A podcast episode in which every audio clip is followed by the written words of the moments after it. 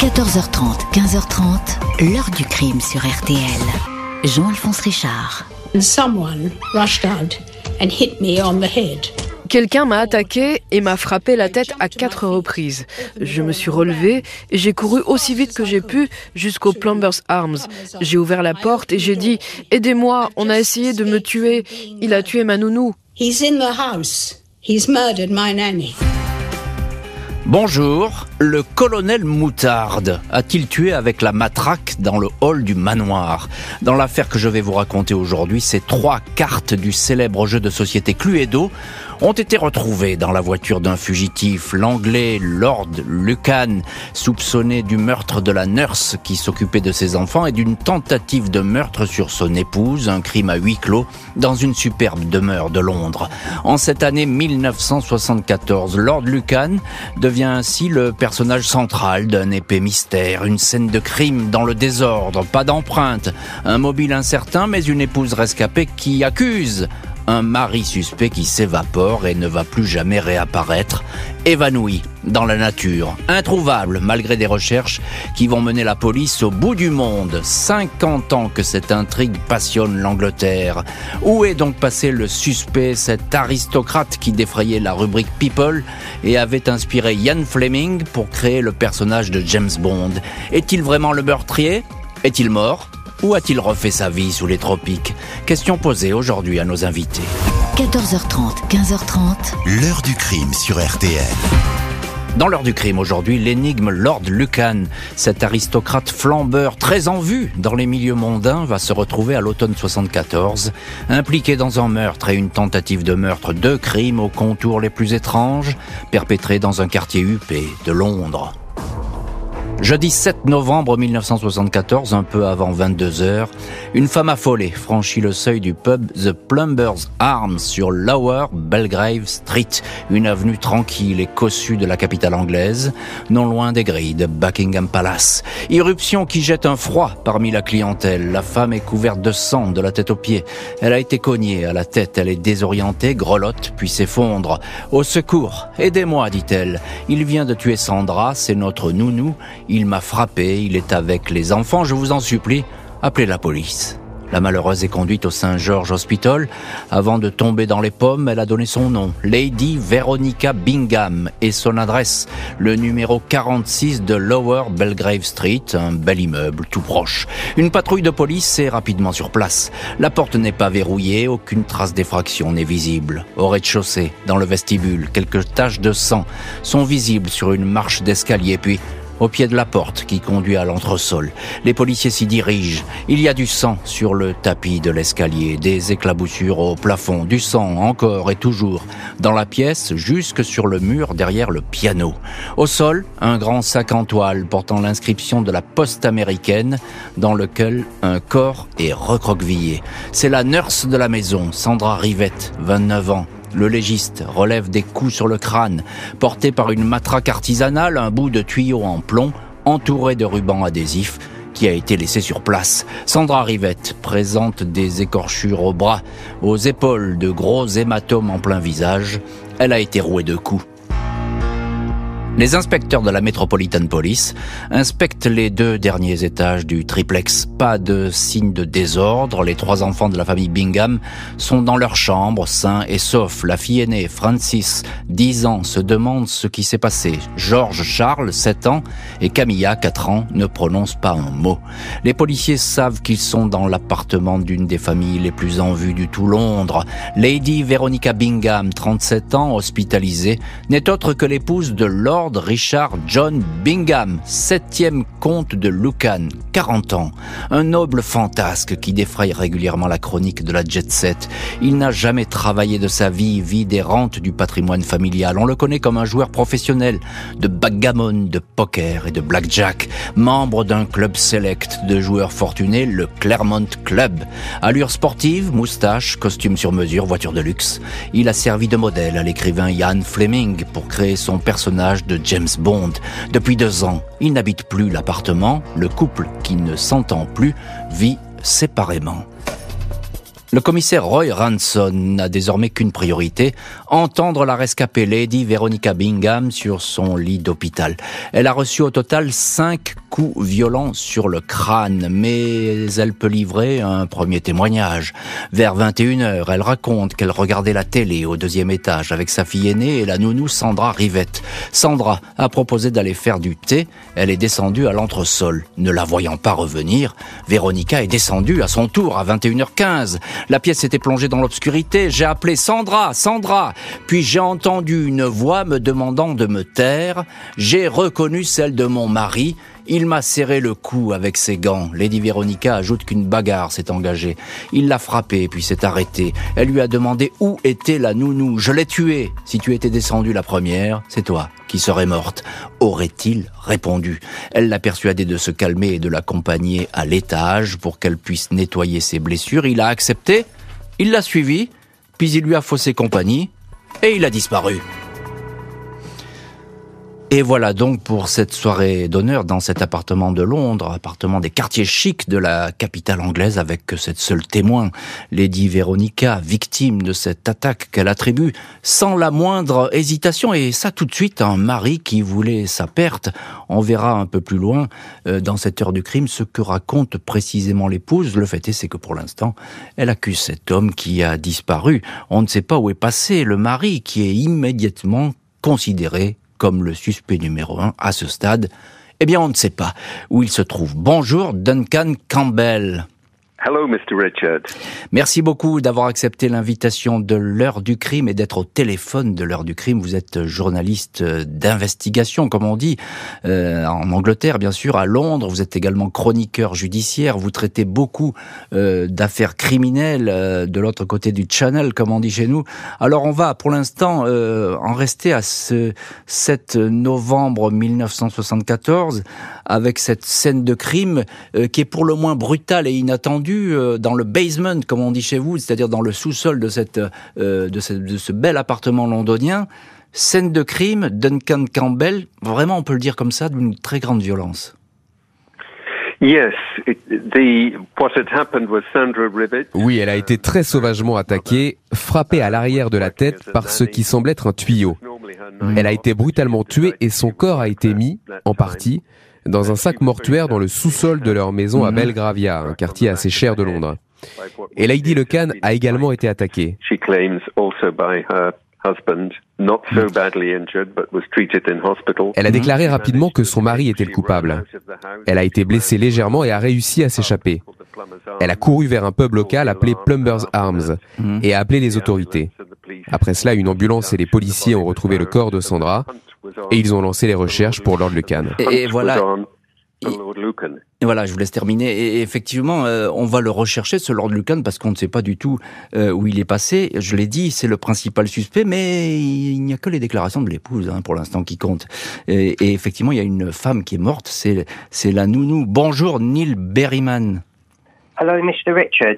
Merci beaucoup, vous aussi, d'être au téléphone de l'heure du crime. Neil Berryman, vous êtes le fils de Sandra Rivette qui a été assassinée ce soir-là.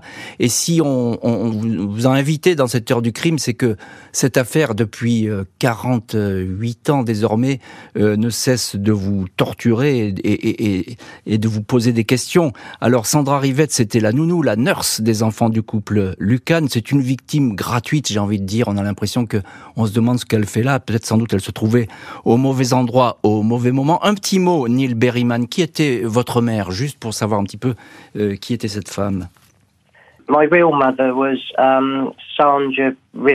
Ma mère biologique était Sandra Rivette. Elle était la nounou de Veronica Lucan et Lord Lucan à Londres. Elle a travaillé pour eux pendant environ huit semaines avant qu'elle ne soit assassinée. I never knew my real mother, Sandra. Je n'ai jamais connu ma vraie mère, Sandra, car j'ai été abandonné à la naissance. Donc c'était évidemment très triste d'apprendre il y a environ 15 ans qu'elle avait été assassinée.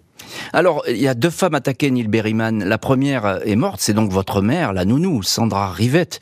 Euh, alors, Sandra Rivette, votre maman, elle ne travaillait jamais le jeudi. That's correct. She wasn't meant to be there. C'est ça. Elle n'était pas censée être là. Mais un des enfants était malade ce jour-là, donc Sandra a passé la journée au domicile des Lucan. Et elle a préféré rester chez eux le soir alors qu'elle avait prévu de sortir avec son petit ami. Lord Lucan used to follow Mais Lord Lucan avait l'habitude de suivre Sandra et il espionnait régulièrement la maison. Donc même si elle n'aurait pas dû être là ce soir-là, Mais- je pense que Lord Lucan savait qu'elle se trouvait dans la maison. Alors, euh, c'est important ce que vous dites parce que effectivement, la paranoïa de Lord Lucan euh, vis-à-vis de son épouse, on, on va en parler dans, dans l'heure du crime. Mais vous, vous dites que selon vous, il savait, Lord Lucan, que euh, la nounou était là ce soir-là. I think he probably did know that she was actually there. Je pense qu'il savait probablement qu'elle était là ce soir-là. Mhm. Je veux dire, c'était quelqu'un de très rusé. Il gardait un œil sur Véronica et s'assurait de savoir tout ce qu'il se passait dans cette maison. Donc je pense qu'il savait que Sandra était là. Alors, il y a l'arme du crime hein, qui va faire beaucoup parler, c'est ce tuyau de plomb gainé d'adhésif qui a été laissé sur place. hein, on l'a- on l'a abandonné. Euh, Lady Véronica, on l'a dit, elle est tout de suite formelle, elle est précise. C'est son mari qui est l'auteur euh, de l'attaque, Neil Berryman, euh, la femme de Lord Lucan. Je viens de le dire, Lady Véronica, elle n'a pas de doute, elle est sûre que le tueur est son mari. Et d'ailleurs, elle va tout de suite le dire à la police. Veronica was certain that he was the murderer, yes. Oui, Véronica était certaine qu'il était le meurtrier. Tout comme j'en suis certain également. Hmm. À moins que la police ne puisse réellement proposer une histoire différente, tous les indices montrent qu'il est le coupable. If you were an innocent man, then you S'il était réellement innocent, il aurait fait face à la justice. Il n'aurait pas fui pendant 48 ans en abandonnant sa famille. Eh oui, c'est la question que se posent les, les policiers britanniques. Euh, Duncan Campbell, le journaliste, ce comte de Lucan, Richard John Bingham, euh, c'est un être fantasque. On peut le dire comme ça? He was an aristocratic gentleman who was C'était un gentleman aristocrate né dans les années 30. Il aurait 88 ans aujourd'hui s'il était encore en vie. Il a hérité d'un titre et de beaucoup d'argent par sa famille.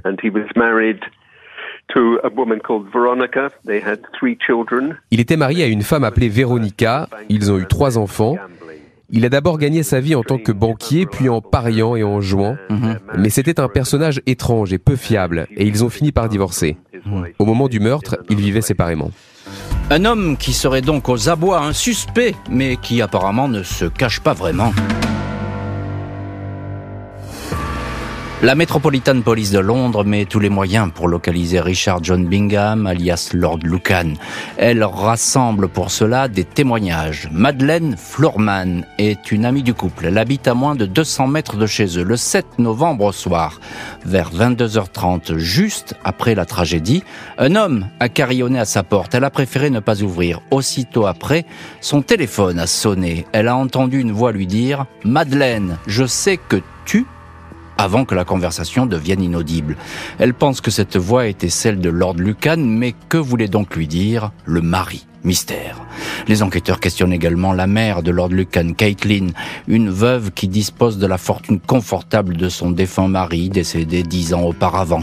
Elle dit avoir reçu le soir du crime, vers 22h45, un coup de fil de son fils. Il appelait depuis une cabine publique. Il lui a dit qu'il venait de vivre une catastrophe. Il lui a raconté qu'en passant devant la maison de son épouse, il a vu de la lumière à l'entresol et aperçu de l'agitation. Il est entré, il a surpris une bagarre entre un homme et Véronica qui saignait. Il a vu la nurse au sol, morte. L'individu s'est enfui. À sa mère, Lord Lucan explique qu'il a préféré partir à son tour car il savait pertinemment que Lady Véronica allait l'accuser, elle le déteste. Minuit et demi, alors que la police interroge la mère du suspect, ce dernier lui téléphone à nouveau. Cette fois, il s'inquiète pour ses enfants. La mère lui dit qu'elle est avec la police et que celle-ci veut lui parler. Je les verrai demain matin, répond-il. Vendredi 8 novembre, Lord Lucan ne se présente pas au commissariat. Il n'est pas non plus repassé dans l'appartement qu'il occupe au 72A Elizabeth Street, un logement quasi vide. Il y a sur le lit un costume et une chemise soigneusement repassés, ainsi qu'un livre consacré aux armateurs grecs milliardaires. On retrouve les clés de sa voiture, une Mercedes stationnée dans la rue, son permis de conduire, un peu d'argent et son passeport. L'épouse, qui affirme avoir échappé à la mort, décrit un mari qui a totalement changé il y a quatre ans après la naissance de la petite dernière, Camilla. Il s'est alors désintéressé d'elle et aurait commencé à l'humilier. Il ne me regardait plus, il me rabaissait, témoigne l'épouse. Elle assure que son mari a commencé à la frapper à coups de canne. Richard, dit-elle, était devenu suspicieux. Il avait demandé au vicaire de garder un œil sur moi. Il me faisait suivre par des détectives. Il épiait mes moindres faits et gestes. Lady Veronica se sentait en insécurité. J'avais peur, mais je me taisais de crainte d'essuyer davantage d'insultes et de coups, témoigne-t-elle. Il me terrorisait. Richard a accepté de quitter le domicile conjugal, mais a demandé à avoir la garde des enfants. Requête refusée. Décision qui a aggravé encore davantage sa paranoïa. Il ne supportait pas la séparation. Il intimidait, il intimidait, il menaçait les nounous de ses enfants. La dernière en date, Sandra Rivette, tuée dans l'appartement, avait confié à Lady Veronica qu'elle avait été prise à partie par le Lord. C'est tout au moins ce que prétend l'épouse, témoignage évidemment invérifiable. Dimanche 10 novembre, trois jours après le drame, la voiture utilisée par Lord Lucan la nuit du crime est retrouvée à 130 km de Londres sur Norman Road dans la ville portuaire de New Haven. Cette Ford Corsair blanche lui avait été prêtée par un ami et compagnon de table de jeu. Le véhicule est fouillé. Dans le coffre, on retrouve une bouteille de vodka pleine et un bout de tuyau entouré de sparadrap identique à celui qui a tué la nurse et sévèrement blessé l'épouse. Des années plus tard, le journal Daily Mail révélera que trois cartes à jouer du Cluedo, celle du colonel Moutarde, celle de la matraque et celle du hall du manoir ont également été saisies dans la Ford. Le commissaire Ranson songe tout de suite à un suicide. Des fouilles sont organisées, elles vont se succéder, mais aucune trace du disparu, aucun cadavre signalé. Le 12 novembre, un avis de recherche est lancé, relayé par Interpol, avis inefficace puisqu'on ne dispose évidemment d'aucune empreinte digitale du suspect. Aucune empreinte parce que c'est en lord et on va pas euh, prendre les empreintes dans l'ordre. En tout cas, ça ne se fait pas à l'époque. Voilà donc pour ces premières journées d'enquête. Le suspect est-il mort? Est-il vivant? Des surprises vont suivre et notamment une série de curieuses lettres. Nous allons voir cela dans les prochains chapitres de l'heure du crime. À ce stade, Richard John Bingham, Lord Lucan, est considéré comme euh, le suspect numéro un. Duncan Campbell, on vous retrouve dans cette heure du crime. Vous êtes journaliste d'investigation à Londres, vous êtes chroniqueur judiciaire, spécialiste des faits divers euh, en Angleterre. Euh, un mot sur ce couple Lucan. Le moins qu'on puisse se dire, c'est qu'ils ne s'entendent plus du tout, c'est ça? Ils s'entendaient très mal. Il a affirmé qu'elle était malade mentalement. Il l'a battue à plusieurs reprises. Il aimait la battre et l'humilier, et elle avait visiblement très peur de lui. Il voulait la garde de leurs trois enfants et elle, elle se battait contre lui pour avoir la garde et elle ne voulait plus rien avoir à faire avec lui. C'était donc un mariage très malheureux qui impliquait pas mal de violence de la part de Lord Lecan. Au moment du meurtre de Sandra, elle avait vraiment peur de lui. Et euh, Duncan Campbell, le mobile, a priori, on peut le dire, bon, c'est la haine qui semble vouée à cette épouse. Si c'est lui qui a, qui a effectivement euh, fait ce bain de sang, euh, est-ce qu'il l'avait menacé? Il lui a dit qu'il voulait la tuer? Non, Non, ce jour-là, il s'est disputé avec Lady Lecan à propos de la garde.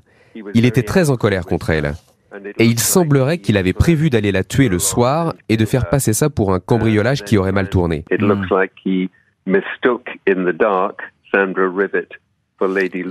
Les policiers pensent que dans le noir, il a pris Sandra Rivette pour Lady Lucan et l'a frappée brutalement. Et quand il s'est rendu compte qu'il avait tué la mauvaise personne, Lady Lucan est arrivée. Il a donc essayé de la tuer aussi avant de s'enfuir, et c'est la dernière fois qu'il a été vu. Alors, ce que vous nous racontez, effectivement, c'est l'histoire d'une méprise. On peut le voir comme ça. C'est-à-dire qu'il a confondu, effectivement, la, la, nounou avec son épouse qui descendait cet escalier dans cette pénombre et euh, il a commis l'irréparable. Euh, le fait est, Duncan Campbell, c'est que, effectivement, le Lord, il est le seul suspect dans cette affaire.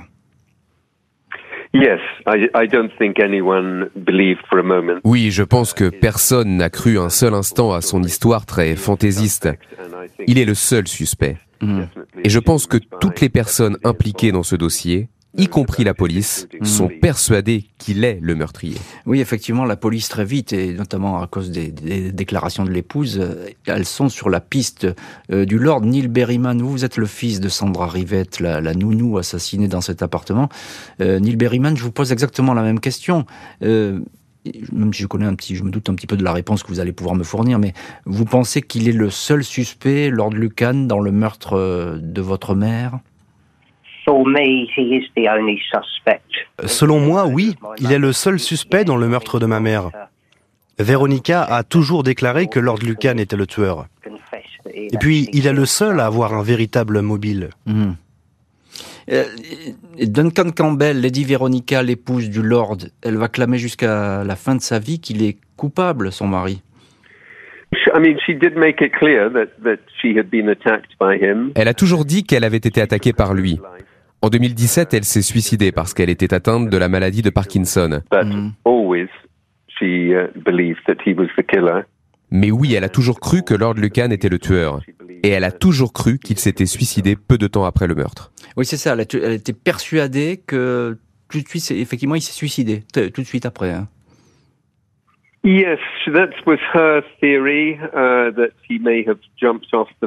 Oui, elle pensait qu'il avait sûrement pris une surdose de drogue, car il avait l'habitude d'en prendre, et sauté du ferry entre New Haven et Dieppe. Selon elle, il avait tellement honte de ce qu'il avait fait et peur d'aller en prison qu'il aurait préféré mourir. Euh, encore une question, euh, Duncan Campbell, Lady Lucan, euh, donc elle est persuadée, on l'a bien compris, que son mari est un tueur.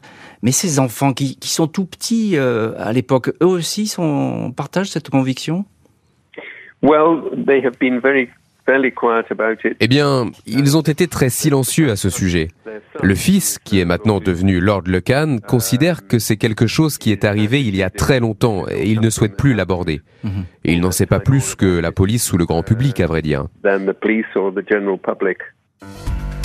La police ignore où se cache le suspect, lequel a laissé derrière lui plusieurs lettres et a même passé un coup de fil.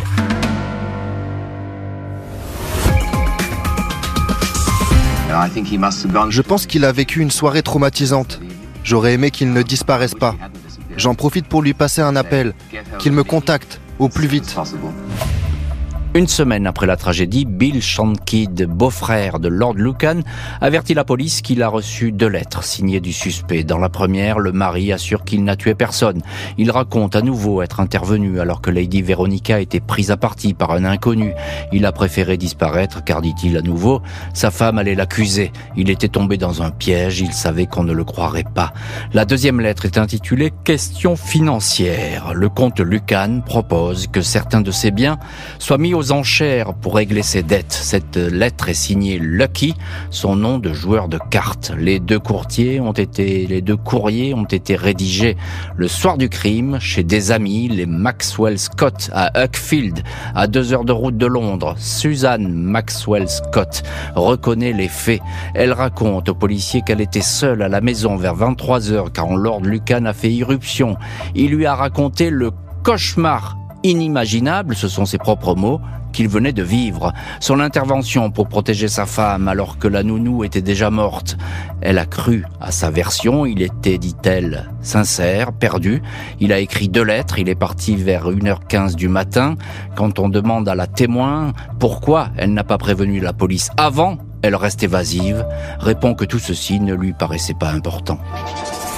Lord Lucan a envoyé une troisième lettre, adressée ce coup-ci à son ami de table de jeu, Michael Stoop, l'homme qui lui avait prêté la Ford Corsair. Lord Lucan dit son amertume d'avoir été éloigné de ses enfants par la décision d'un juge. Il ne parle pas de la soirée, lettre impossible à dater car le destinataire a jeté l'enveloppe. 26 janvier 75, deux mois après les faits, coup de théâtre Suzanne Maxwell Scott, la dernière confidente du fuyard, contacte le Daily Mail pour révéler qu'elle a reçu un appel du service des télégrammes.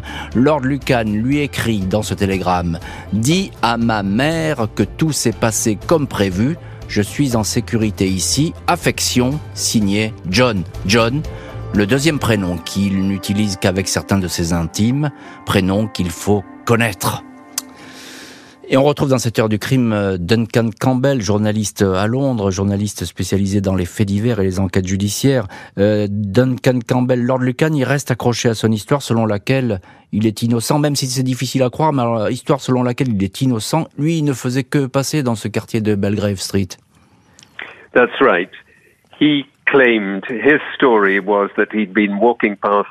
C'est exact. Il a affirmé qu'il était passé devant la maison, qu'il avait regardé par la fenêtre et avait vu Véronica se faire attaquer. Il a dit être rentré pour soi-disant la protéger, mais personne, et surtout pas la police, n'a cru cette version.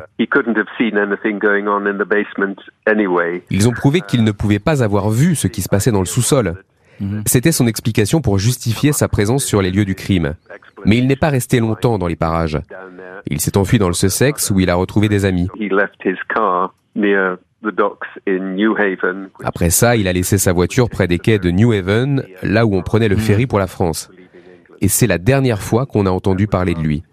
Il y a eu beaucoup de suppositions après, mais c'était la dernière piste officielle. Oui, c'est intéressant ce que vous racontez, Duncan Campbell, parce qu'on peut dire qu'effectivement le ferry pour la France, pourquoi pas Il est peut-être parti euh, sur le sur le continent. Euh, Duncan Campbell, alors certains vont dire que le, le fameux Clermont Club, c'est celui de ces riches joueurs de la bonne société londonienne, que ce club a, a aidé Lucan dans sa fuite. Vous pensez qu'il a pu être protégé, Lord Lucan oui, il avait un certain nombre d'amis qui étaient des aristocrates très conservateurs, assez à droite, riches, qui aimaient jouer et voyager. Et il a été dit que certains d'entre eux l'avaient peut-être aidé à s'échapper en Afrique et obtenir une nouvelle identité. Mais encore une fois, ce ne sont que des théories. De nombreux journalistes que je connais se sont rendus sur place, mais ils n'ont jamais trouvé de preuves convaincantes qu'il était réellement là-bas.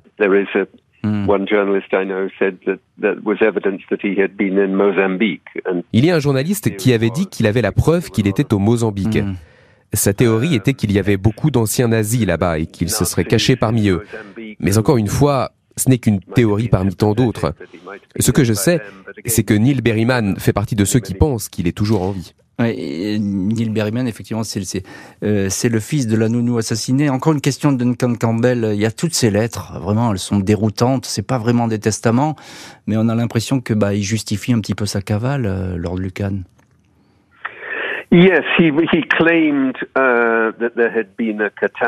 Oui, il a toujours raconté la même histoire que la police n'a jamais cru. Et personne ne peut croire qu'il passait par là, pile au moment du crime, par hasard.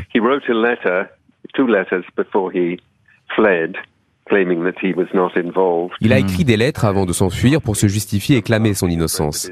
Mais il n'a jamais contacté la police. Le détective Roy Ransom avait demandé à ce qu'il le contacte, mais il ne l'a jamais fait. Le fuyard va être activement recherché jusqu'au bout de la Terre. Mars 75, après deux ans d'enquête et 33 témoins entendus, la justice britannique décrète que l'introuvable Richard John Bingham, Lord Lucan, est bien le meurtrier de la nurse Sandra Rivette et l'agresseur de son épouse, Lady Veronica. C'est la première fois depuis plus d'un siècle qu'un membre de la Chambre des Lords est accusé de meurtre. La mère du suspect se désole de ce verdict qui n'a tenu compte que d'une seule parole, celle de l'épouse accusatrice. La confidente Suzanne Maxwell Scott affirme pour sa part que le mari est innocent. Elle rappelle qu'aucune empreinte de Lord Lucan n'a été découverte sur la scène de crime. L'affaire est renvoyée devant la cour de la couronne pour un procès, mais celui-ci n'aura jamais lieu. La Metropolitan Police et Scotland Yard ne vont jamais cesser de rechercher Lord Lucan. Au fil des années, on vérifie des comptes bancaires en Amérique du Sud, on le signale en Afrique du Sud, au Paraguay, en Australie. Une aristocrate qui connaissait le Lord révèle avoir appris avec certitude qu'il s'est suicidé. Il aurait souhaité que sa dépouille soit jetée au tigre d'un zoo du Kent, une tigresse baptisée Zora l'aurait dévoré. En 1999, un détective assure avoir retrouvé sa trace en Inde, à Goa, où le fuyard aurait vécu sous le nom de Jungle Barry. Cet homme a bien existé, mais il s'agissait d'un tout autre ressortissant britannique. En 2004, une demande de rouvrir l'enquête pour de nouvelles vérifications est refusée à la police. Elle aurait coûté beaucoup trop cher. Et donc aujourd'hui encore, on cherche le fameux Lord à travers le monde, même s'il serait âgé aujourd'hui, mais en tout cas, on a perdu sa trace, véritablement perdu sa trace, on ne le retrouve pas. Duncan Campbell, journaliste euh, à Londres, journaliste d'investigation, à ce jour, je le disais, aucune trace du Lord Lucan. Toutes les théories même les plus extravagantes, hein, il faut bien le dire, euh, ont émergé. Et il y a notamment cette histoire du tigre, le tigre dévoreur du Lord.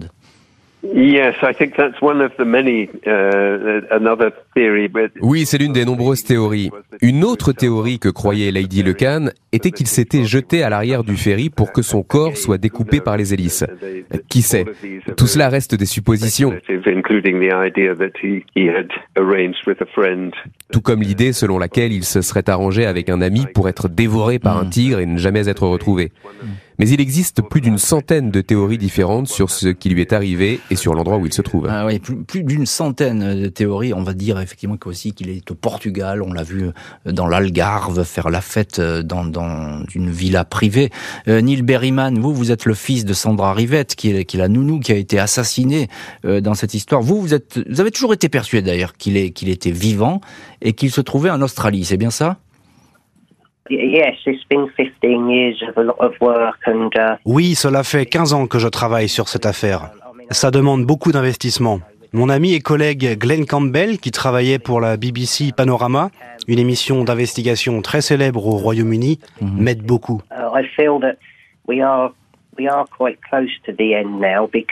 J'ai d'ailleurs l'impression que nous sommes proches de la fin. Il y a maintenant quelques semaines, l'Université de Bradford et l'Imperial College de Londres ont utilisé la reconnaissance faciale pour confirmer une de mes pistes.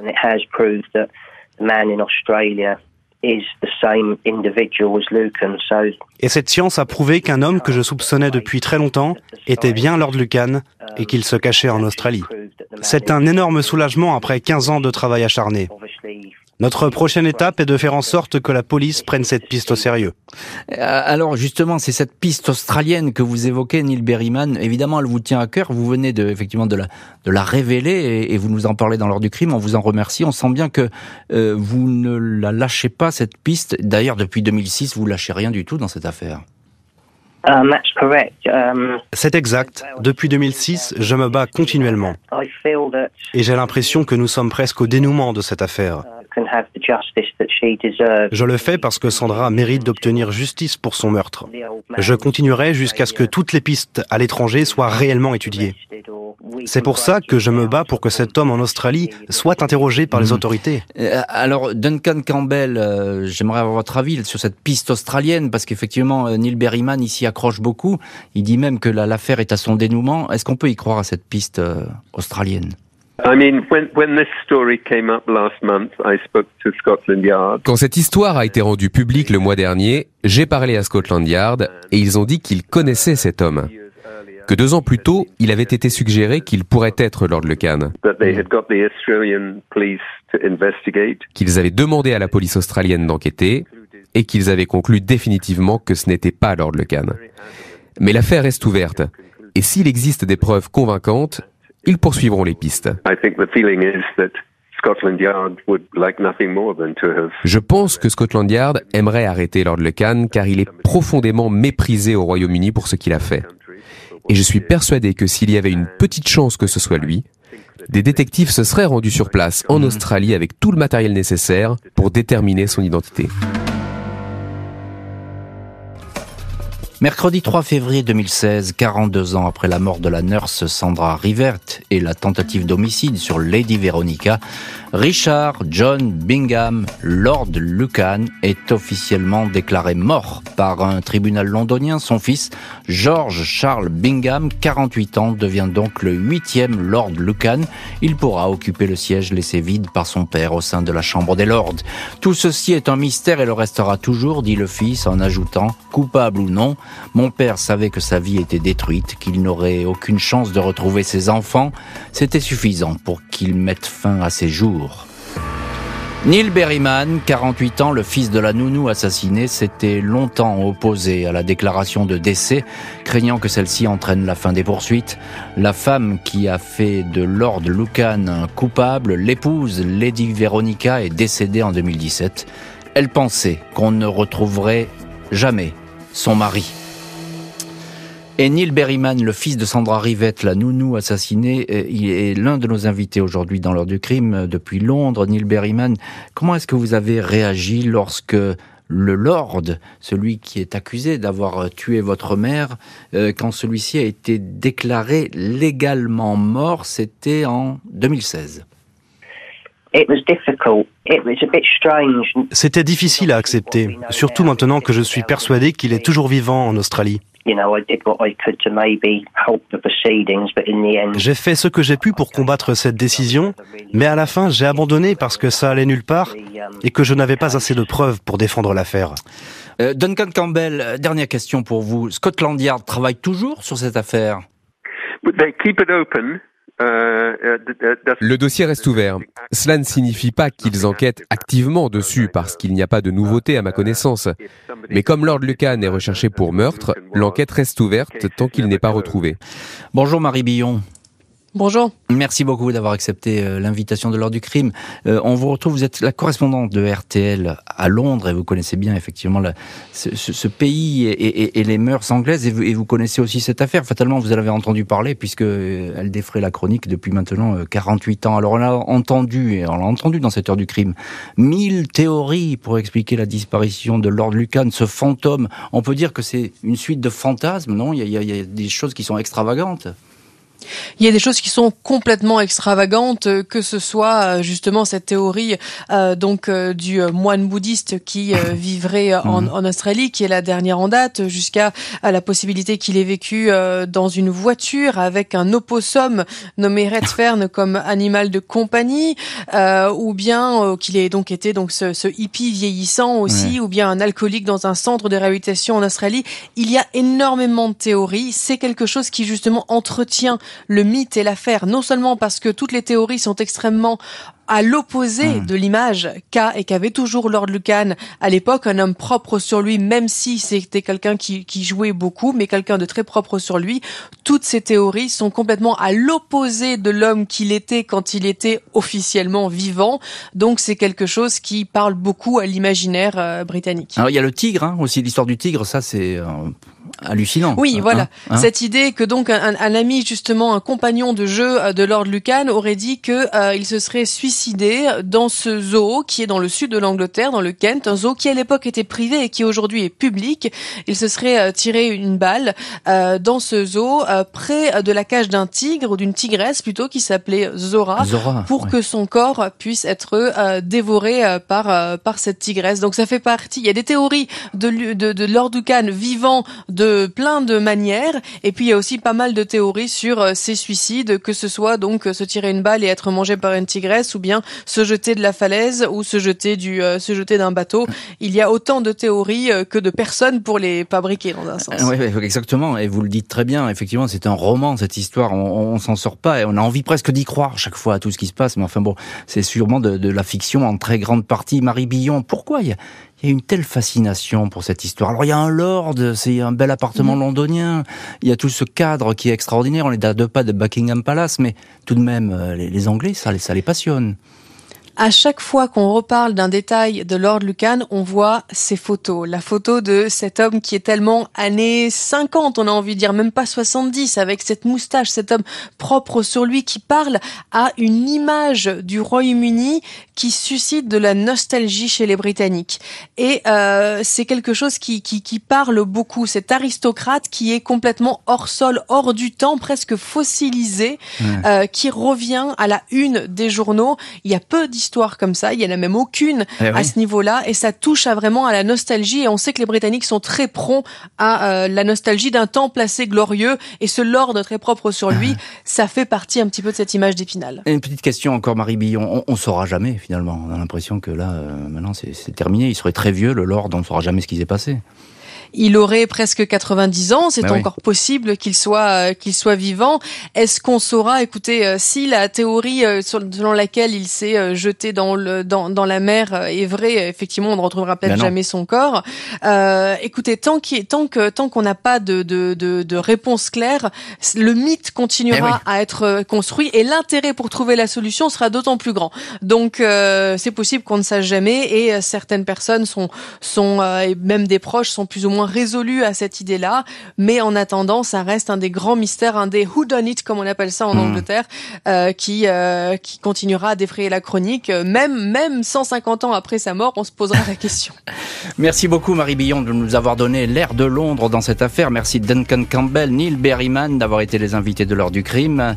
Merci à l'équipe de l'émission, Justine Vignot, Marie Bossard à la préparation, Boris Pirédu était à la réalisation.